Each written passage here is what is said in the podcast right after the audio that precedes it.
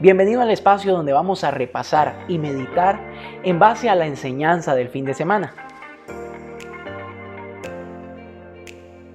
Esto es Conversaciones de Vida. Amigo o amiga, bienvenido una vez más a Conversaciones de Vida. Espero que esté listo con su café o con su té porque hoy tenemos una conversación con nuestra querida pastora, doña Patri. Hola, la visitó. Qué bueno que está acá acompañándonos después de esa enseñanza tan buena que hizo que cambiara todo el concepto que tal vez uno tiene de soledad mm. que le ha enseñado Ricardo Arjona o las canciones de este otro, el otro, que a veces distorsiona, ¿verdad? El tema del amor, de la soledad y demás. Em, ¿cómo, ¿Cómo se sintió esta vez predicando? bueno, siempre es una experiencia interesante, ¿verdad? Creo que lo importante es sentir que eh, Dios te está poniendo en el corazón algo, un tema, un, aspecto importante, ¿verdad? Y, poder transmitir lo que la palabra de Dios nos dice sobre ese tema, pues me gusta, ¿verdad? Me hace sentir eh, bien y me hace sentir también comprometida, ¿verdad? Claro, es un gran compromiso y yo creo que es que hay muchos temas que nos interesan y la Biblia habla de esos temas. Y uno de esos es la soledad, porque creo que todos, todos, en algún punto de nuestra vida nos hemos sentido solos. Sí.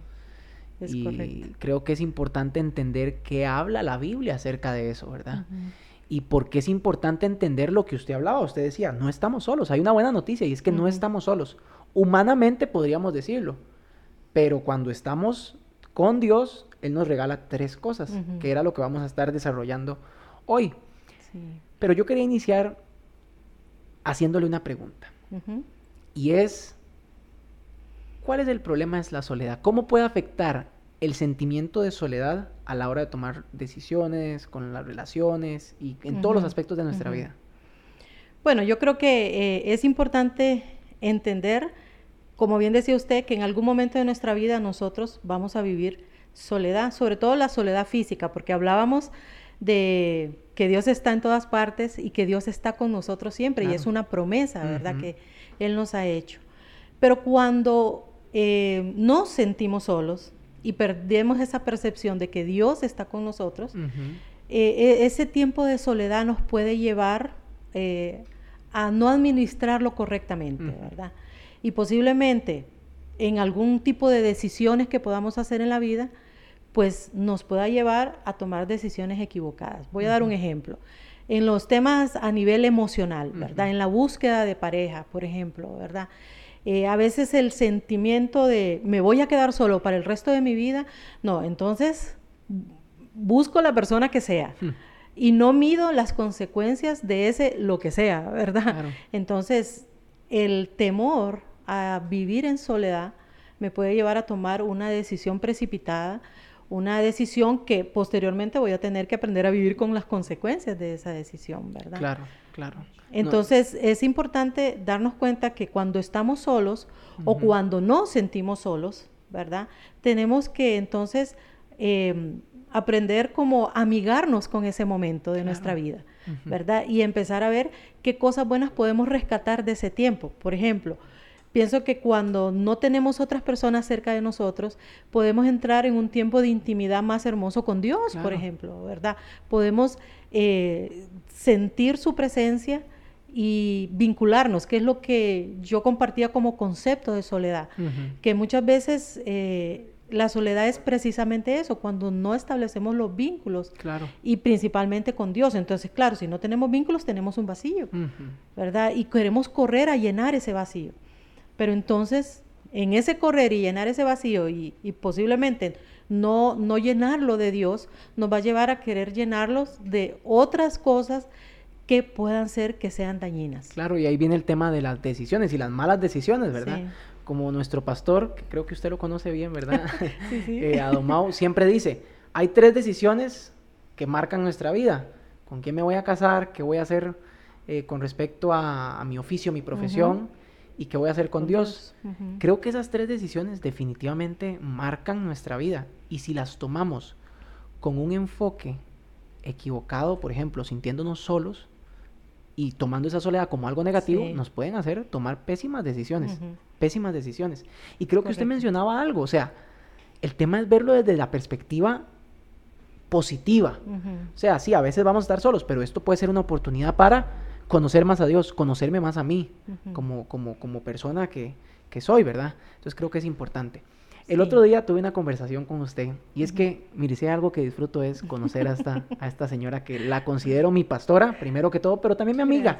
Y de verdad que agradezco por eso. Y, el otro día usted me comentaba esa primera experiencia de salir de casa, de casarse, ¿verdad? Porque usted salió de su casa cuando se casó, ¿verdad? Don Mauricio se la robó.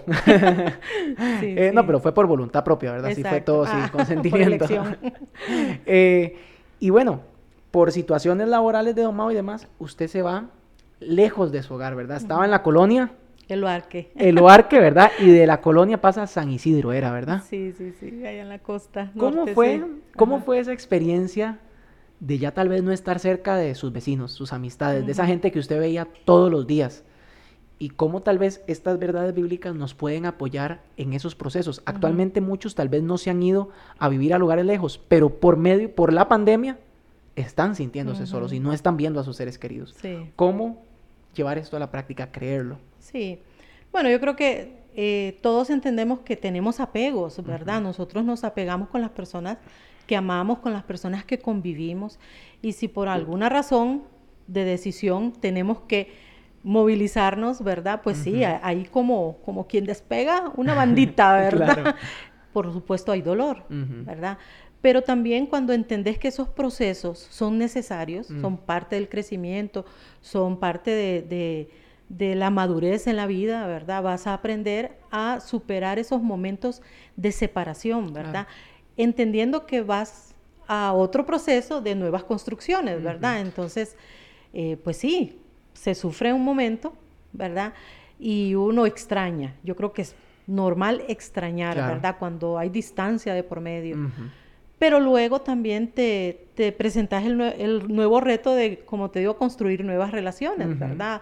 A donde uno vaya, pues va a conocer otras personas y bueno, vas a establecer nuevos vínculos, ¿verdad? Siempre es un reto. Creo que esto también se puede ver marcado por la diferencia de temperamentos, ¿verdad? Hay mm. temperamentos que, como una persona extrovertida necesita estar mucho con personas, Puede ser el otro extremo, una persona introvertida que más bien disfruta mucho sus momentos de soledad. recarga energías. Exactamente, en, esos momentos de soledad recarga energía. Así como el extrovertido en los momentos de compañía, de estar con otros, se llena de energía, ¿verdad? Entonces, puede ser que haya cosas muy personales que te hacen enfrentar de diferente manera los momentos de soledad.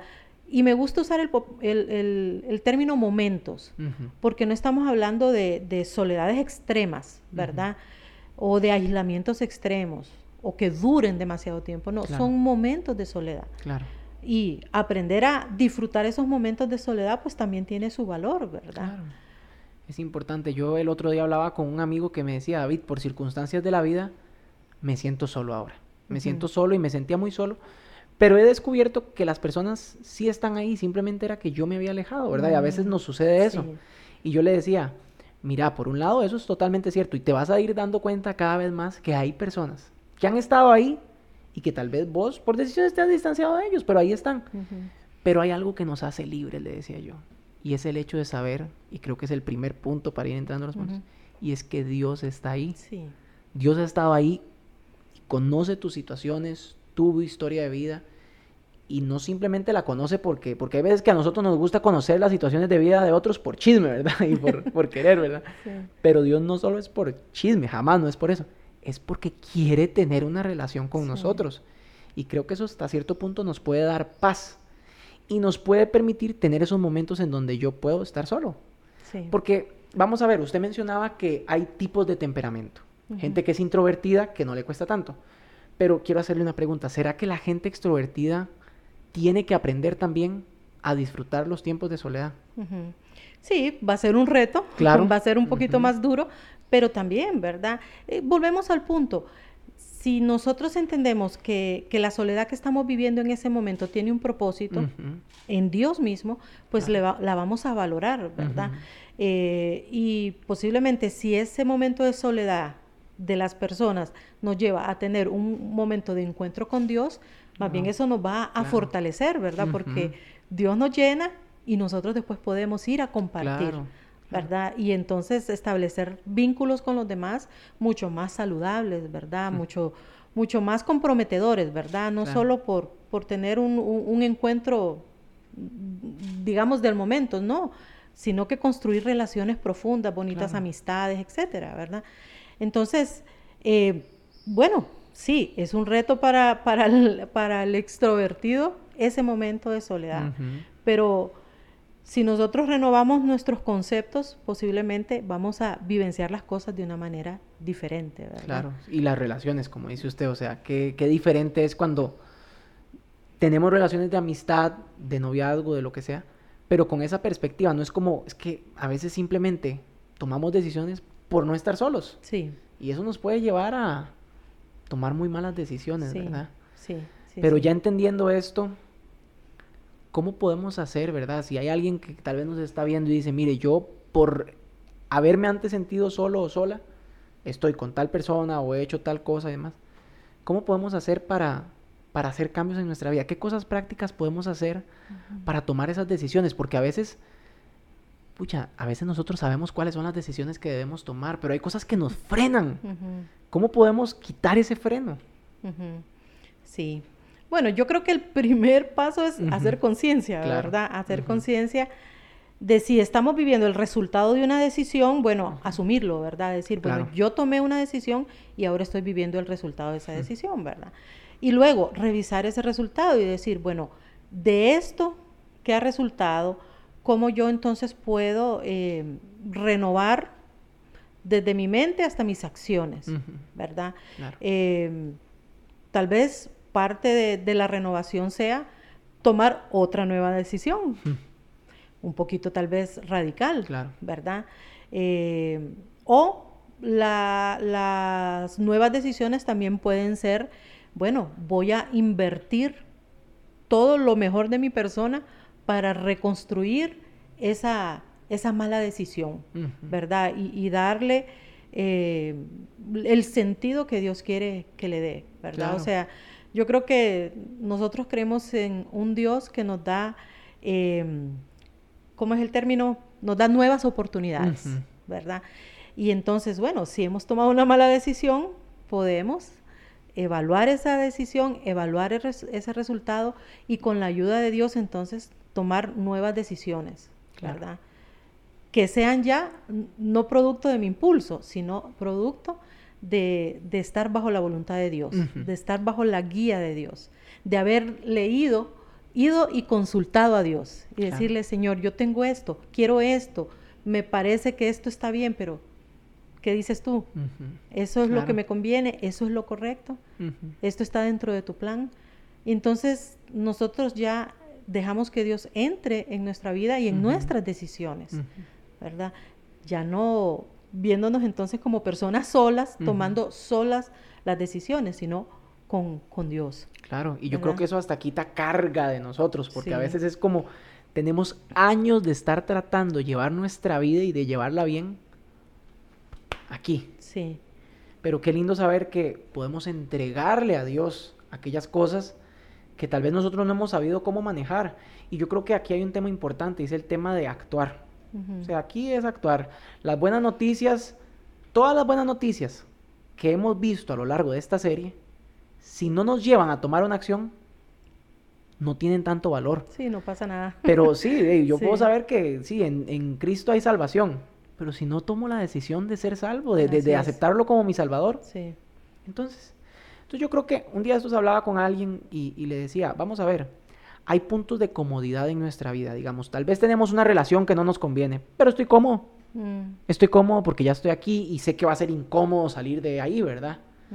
Pero es que yo creo que vamos a ver, la comodidad, cuando no es parte del plan de Dios, lo que me tiene cómodo, en algún punto se va a convertir en algo incómodo. En algún punto, en algún punto, ¿verdad? Entonces esa importancia de tomar decisiones, de tomar decisiones, porque si no, eh, realmente vamos a seguir viviendo creyendo las mentiras, ¿verdad?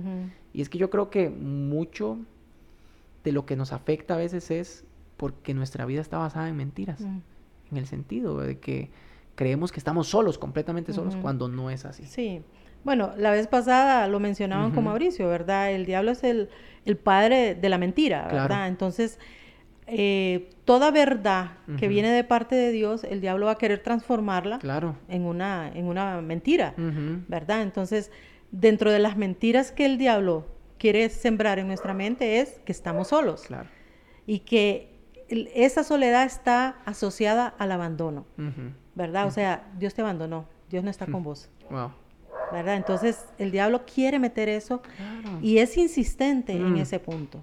Porque si yo me siento abandonada, ¿verdad? Es, ya eso de por sí me da dolor, ¿verdad? Sentir que, que, Dios o cualquier otro de, de, las personas cercanas a mí me abandonó, quiere decir que no, que no hay afecto, que no me quiere, que, que no soy importante, ¿verdad? Entonces, eh, ya solo ese sentimiento me llega a, doler, tanto como para empezar a caer en estados de depresión, claro. ¿Verdad? Mm. A dañar mi autoestima, ¿verdad? Porque uno dice, no me quiere, no me quiere ni Dios, ¿quién me va a querer? ¿verdad? Increíble. Pero lamentablemente el diablo empieza a hacer ese trabajo, ¿verdad? En nuestras mentes. Entonces, parte de lo que, de la parte que nos toca hacer a nosotros es encontrarnos con las verdades de Dios. Y la única manera de eso es escudriñar su palabra. Claro. ¿Verdad? Cuando nosotros leemos la palabra, escudriñamos la palabra, meditamos la palabra de Dios, encontramos esas verdades que nos hacen ver que, que no, que, que Dios sí está con nosotros y que Dios puede tener momentos de silencio con nosotros, pero no quiere decir que Él no esté ahí y no quiere decir que no esté trabajando, ¿verdad? Entonces, em, la parte suya, la parte mía es de, decidir en quién creer. Confiar. Sí. Es confianza, claro. ¿Confiamos en Dios o confío en lo que el diablo me está queriendo meter en mi mente? Claro, ¿En quién voy a creer? ¿En quién voy a confiar? ¿Verdad? Esa es la decisión que al final de cuentas nosotros tenemos que tomar. Claro. Y una vez tomada esa decisión, y ojalá sea por creerle a Dios, nosotros vamos a, a, vivir los momentos de soledad de una manera diferente. Claro. Porque siempre van a haber momentos, doña Patti. Sí. Eh, digamos, no, no, no, no significa que como por yo ya ser cristiano, ya no voy a vivir momentos de soledad. No es así. El tema es, usted ahora mencionaba de las consecuencias de una soledad mal manejada, por así decirlo. Sí. ¿Cuáles son algunas de las consecuencias? Tal vez usted ahora mencionaba depresión, eh, ansiedad también. Sí. ¿Cómo eso nos puede llevar? Yo creo que todos esas, e, esos estados pueden surgir del el sentirnos solos, ¿verdad? El estar deprimidos, el en, en, los estados de depresión empezar a, a dudar de todos y de todo, ¿verdad? Y entonces pensar, bueno, ¿para qué estoy yo aquí? Y cuando, e, es cuando el diablo puede empezar a meter ideas de suicidio, ¿verdad? De perderle sentido a la vida, ¿verdad? Eh, bueno, nuestra autoestima, ¿verdad? Empezar a sentir, eh, no me quiero, ¿verdad? Nadie me quiere y yo tampoco me voy a querer, ¿verdad? Entonces, eh, nuestra estima por el suelo, ¿verdad? Porque estamos entendiendo que esa soledad se, se vuelve negativa y, se vuelve una agresión para nosotros, ¿verdad? Eh, lo que hablábamos al principio, empezar a tomar decisiones de vincularte con personas que tal vez no son las personas correctas, ¿verdad? Y entonces creyendo que con eso vas a eliminar tu soledad, a la larga se acrecenta más bien, porque no era la persona indicada. Y entonces ahora sí te vas a hacer sentir más sola porque está, pero no está. Ajá. ¿Verdad? Entonces, bueno, ahí uno podría ahondar mucho sobre eso, ¿verdad? Pero sí entonces es importante entender que si la soledad no está eh, administrada correctamente, entendiendo que tal vez no hay otro ser humano ahí, pero sí está Dios presente, ¿verdad? Eh, posiblemente eso nos puede llevar a hacer cosas, a anidar ideas en nuestra mente que realmente pues eh, es lo menos que Dios quiere para nosotros, ¿verdad? Dios quiere solo lo bueno para nosotros. Claro. ¿Verdad? Entonces... Sí, y entender, vamos a ver, Dios quiere lo bueno para nosotros. Y Él es tan bueno que aún en medio de los momentos de dolor o de prueba, Él igual va a utilizar eso para nuestro bien. Porque he leído muchas cosas, uno se pone a leer cosas en redes sociales, ¿verdad? Y la gente dice, pero ¿cómo Dios va a permitir algo? ¿Cómo Dios va a hacer que me suceda esto que sabe que me va a afectar? Yo creo que Dios lo que hace es permitir a veces, pero cuando lo permite es porque aquella cosa que estamos viviendo puede obrar para bien. Pero debemos tener la perspectiva correcta, porque usted mencionaba el tema de la soledad, o sea, van a haber momentos en donde humanamente no va a haber nadie cerca de nosotros. Y yo creo que inclusive, y no sé, vamos a ver, usted me puede afirmar si esto es cierto o no, inclusive a veces podemos estar rodeados de mucha gente, pero igual estar solos. Sí. ¿Por qué sucede eso? Precisamente por lo que hablábamos al principio, el vínculo. El vínculo. ¿Verdad? O sea, no solo basta eh, que físicamente estemos en un mismo espacio, es que nos relacionemos, ¿verdad? Y a veces, pues, ahí es a donde tenemos que revisar, ¿verdad? Nosotros estamos poniendo barreras para establecer ese vínculo, tal vez no son las otras personas, tal vez somos nosotros mismos, ¿verdad? Los que estamos poniendo alguna barrera, ¿verdad? Entonces tenemos que revisar eso. Claro. Eh, y, buscar más profundamente, ¿verdad? Pero sí, es muy posible que estemos rodeados de gente, pero igual nos sintamos solos. Claro, y, yo creo que usted mencionaba en la enseñanza dos regalos, además de la presencia de Dios, y uno era la familia y otro era la iglesia. La iglesia. Creo que hay que, vamos a ver, a veces hay que poner de nuestra parte, ¿verdad? Porque Dios nos da el regalo. Sí. Pero a veces va a depender de nosotros si le quitamos el papel y lo recibimos o no. A veces es como, sí, el Señor me regaló mi familia, la iglesia, pero lo voy a tener aquí, voy a estar apartado, no me voy a relacionar. Creo que a veces tenemos que pedirle a Dios como Dios, cambia en mí mi actitud, porque a veces tenemos una actitud en donde no queremos cooperar. Sí, sí, y es, complicado. Yo creo que una de las cosas que esta pandemia ha hecho cuando nos, nos metió nuevamente a la casa, ¿verdad? Y bueno, reencontrémonos como familia, nos ha tocado, ¿verdad? Porque a veces uno está lleno de actividades y tal vez, tal vez un ratito en la noche, salir de temprano. Y, Pero esto nos ha obligado a estar juntos, a retomar eh, cosas que deberían de ser lo normal, como comer juntos, ¿verdad? Como juntos ver la televisión, como juntos compartir en el caso de las familias cristianas, pues la palabra, estudiar juntos. Entonces nos ha llevado a retomar eso nuevamente y a darnos cuenta que la familia es una fuente eh, que nos quita la soledad, ¿verdad? Que compartimos y nos cuidamos los unos a los otros. Y bueno, yo les yo pienso que muchos pueden decir, ah, pero es que viene a mi familia el montón de problemas que hay, ¿verdad? o, o las diferencias que tenemos, etcétera, ¿verdad? Y sí, pues no hay una familia perfecta, ¿no? ¿verdad? No la hay.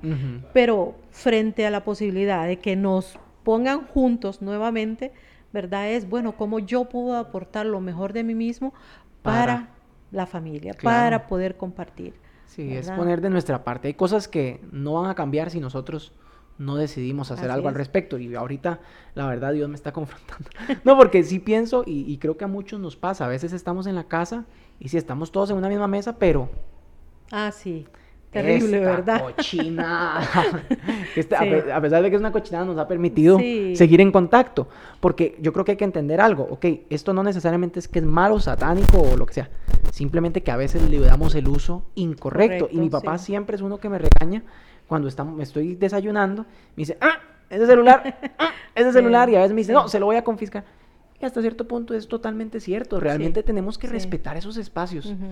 Y tal vez los hijos que estamos escuchando decimos, ok, y tal vez los padres también tenemos que, bueno, tenemos, no, no soy papá todavía. Los papás tal vez tienen que decir, ok, tal vez yo no estoy poniendo de mi parte, porque a veces decimos, es que bueno, tampoco voy a decir decimos porque no soy papá, pero a veces los papás dicen, es que mi hijo no me escucha, no me, no me quiere contar, no me Tal vez es que no le damos la oportunidad a veces, o tal vez hemos, a lo largo de nuestra vida, no le hemos dado la atención, ¿verdad? Entonces creo que es eso, ¿verdad? Es poner de nuestra parte. Así es, poner de nuestra parte y aprovechar este tiempo. O sea, al final de cuentas, si esto se nos hizo como forzado, bueno, entonces aprovechémoslo, ¿verdad? Y como bien dice usted, si, si el celular está ahí cerca, que ha sido un instrumento útil, ¿verdad? Bueno, pero ahorita estamos reunidos como familia hagámoslo a un lado y aprovechemos ese tiempo para compartir, ¿verdad? y para, para ver cómo Dios diseñó la familia con ese sentir. Eh, leíamos e, ese pasaje de Génesis cuando el Señor dijo, no es bueno que el hombre esté solo. Y casi siempre hacemos el uso de ese pasaje pensando solo en pareja, pero pensemos que comenzó en pareja para extenderse en familia, ¿verdad? Entonces, el primero que vio que la soledad de los seres humanos no era buena fue Dios. Y por eso dijo, bueno, le daré al hombre una ayuda idónea, ¿verdad? Y con ella vino la familia. Claro, increíble. ¿Verdad? Entonces, por eso vivimos en familia. Por eso para Dios la familia es tan importante. Por eso para Bao la familia es tan importante. Haciendo de cada miembro de la familia un discípulo de Cristo. Así es. Claro. Y vamos a ver, me gustaría hacerle una consulta. Usted como psicóloga, eh, ¿qué piensa? ¿La psicología respalda eso. O sea, el ser humano es un ser que es sociable por naturaleza. Eso, ¿qué dice la psicología de eso? Claro que sí, sí. Es, eh, o sea, lo, respalda porque vemos cómo crecemos en una familia y cómo eh, ese tipo de familia va a tener un impacto en ese ser humano, en la formación de ese ser humano, en en el pensamiento de ese ser humano, ¿verdad? Entonces, claro, la, psicología estudia mucho la conducta de ese ser humano que creció en un ambiente familiar, en un núcleo familiar, ¿verdad? Claro, como sabemos y entendemos, eh, el pecado ha dañado todo, ¿verdad? Entre, entre todo, también los vínculos familiares, ¿verdad? Y sí podemos entender que muchas personas han sido eh, dañadas dentro de sus familias, ¿verdad? Y consideramos que, pues obviamente eso no debió de suceder, ¿verdad? Pero sucede. Claro. Y no es dentro del plan de Dios, eso no era el plan de Dios, el plan de Dios era que la familia fuera un lugar seguro. Así es. Y, claro, el pecado distorsiona, afecta, pero lo que hizo Jesús en la cruz restaura, y puede restaurar todo en nuestra vida. Hoy hablaba con, una amiga y me decía, David, en mi familia hay personas que tuvieron un encuentro con un hermano hace 15 años y al día de hoy todavía cuando lo ven recuerdan lo que hizo y tienen el mismo rencor, ¿verdad? Sí. Y lo tremendo es que, bueno, por un lado, afecta la relación con esa persona, pero afecta la relación con ah, otros también. Entonces, qué importante, volvemos a lo mismo, yo creo que Dios está haciendo bastante como, está enfatizando, el hecho de tener que sanar esas cosas para poder vivir una vida en donde sabemos que estamos con Dios, pero sabemos que Dios puede restaurar todas las relaciones. Así es. Todo lo que lo que ha sido dañado, sí. lo que ha sido dañado. Y qué bonito realmente el meter el concepto del perdón, ¿verdad? Porque si hay algo que a veces hace que nos aislemos y caigamos en soledad es que no somos capaces de perdonar las heridas que los demás nos puedan hacer, porque es inevitable. O sea, tarde o temprano, o nos van a herir o vamos a herir a alguien. Pero tenemos que entender que, bueno, es parte de la humanidad, que no debería ser algo que lo busquemos a propósito, pero que sucede, ¿verdad? Pero entonces es el perdón el que nos da la posibilidad de restaurar el vínculo, ¿verdad? Pero hay muchas personas que no han aprendido a perdonar, deciden no perdonar. Claro y entonces se aíslan y sí, empiezan a vivir en soledad completamente, ¿verdad? Y volvemos al punto, es una soledad mal administrada, porque pudiste haber restaurado una relación si hubieras estado dispuesto a perdonar, ¿verdad? Pero a veces el orgullo no nos permite hacer eso y nos aislamos y caemos entonces en soledad. Ese tipo de soledad Dios no la quiere porque no es producto de, un proceso natural, no es producto de una decisión que tomaste de no perdonar al otro o a la otra. Bueno, como lo vuelvo a enfatizar, eh, si no aprendemos a perdonar, eh, pues de verdad que vamos a tener mucho problema en nuestras relaciones, porque tarde o temprano tenemos que perdonar a alguien, porque alguien cercano, alguien querido puede hacernos decirnos actuar con algo y herirnos. Claro. ¿Verdad? Y herirnos. Pero gracias a Dios que en Jesús nosotros podemos, a ver, recibimos el perdón de Dios. Y el Señor nos dice, bueno, yo te perdono tú tienes que hacer lo mismo, tienes que perdonar. Así es. ¿Verdad? Entonces, qué rico es sentir primero ese perdón de Dios que nos capacita para poder perdonar a los otros. Claro, y entender que Dios quiere eso porque nos quiere hacer libres. Sí. Nos quiere dar una vida diferente. Yo creo que, o sea, pienso, a veces sí, nos sentimos solos y nos aislamos. Pero si cambiamos la perspectiva y perdonamos, podemos seguir estando solos. No significa que, bueno, ya perdoné, Dios va a traer a esa persona idónea, ¿verdad? No, no, voy a seguir solo, tal vez. La persona que se fue, tal vez ya se fue y punto. Pero van a cambiar la forma en que yo veo las cosas. Y eso me va a dar paz, me va a dar gozo y me va a permitir vivir de la manera que Dios quería que yo viviera, porque Dios restaura, que es lo que hablamos. Es correcto. Y bueno, por último, por último, ya para ir finalizando, porque a mí me gustaría seguir, todavía tenemos café y todo para seguir, Pero, pero bueno, ya, ya se nos está acabando el tiempo. ¿Cómo podemos llevar esto a la práctica? ¿Qué consejo práctico podríamos darle a la gente para realmente experimentar estas tres verdades, estos tres regalos que nos da Dios en su palabra para poder vivir la vida que Él quiere que vivamos? Bueno, tal vez haciendo un poquito de énfasis en el regalo de la iglesia, sí. ¿verdad? Yo creo que algo que hemos escuchado en muchos momentos es cómo a muchas personas que tal vez en su familia no han tenido ese calor, mm. en la iglesia han encontrado hermanos, mm. han encontrado figuras paternas, ¿verdad? Eh, han encontrado amigos leales, ¿verdad? Y entonces nos damos cuenta que, que, eso, que ese es el otro regalo que el Señor nos da. ¿verdad? Personas que tal vez no existían en tu vida. Y vos llegas a una iglesia y empezás a conocer estas personas que ya pasan de ser a una persona agradable a ser tu hermano, tu hermana, ¿verdad? Entonces, y en el vincularse con ellos, la soledad empieza a irse. Así es. ¿Verdad? Entonces, a ver, yo pienso que lo primero que nosotros tenemos que hacer es revisar nuestra relación con Dios. ¿Cómo está nuestro vínculo con Dios? ¿Verdad? Si en algún momento nosotros hemos cortado ese vínculo o lo hemos ido, digamos que, minimizando, ¿verdad? Eh, yo creo que es el momento de retomarlo, claro. ¿verdad? Para luego, entonces, retomar nuestros otros vínculos, nuestros vínculos familiares. Eh, tal vez em, uno quisiera que los demás tomaran la iniciativa. Pero yo creo que realmente si uno quiere hacer un cambio o si uno quiere ver un cambio, uno tiene que tomar la iniciativa. Claro. ¿Verdad? Entonces, yo le digo, ¿usted se siente solo o se siente sola? Pues vaya y busque a un miembro de su familia.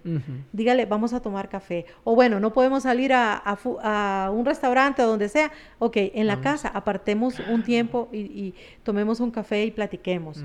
Em, etcétera. Cualquier condición. Ahora tenemos estos aparatos y uno puede mandar mensajes y entonces eh, hacerle sentir a la persona que a la distancia estás con él. Estás con ella, ¿verdad? Hmm.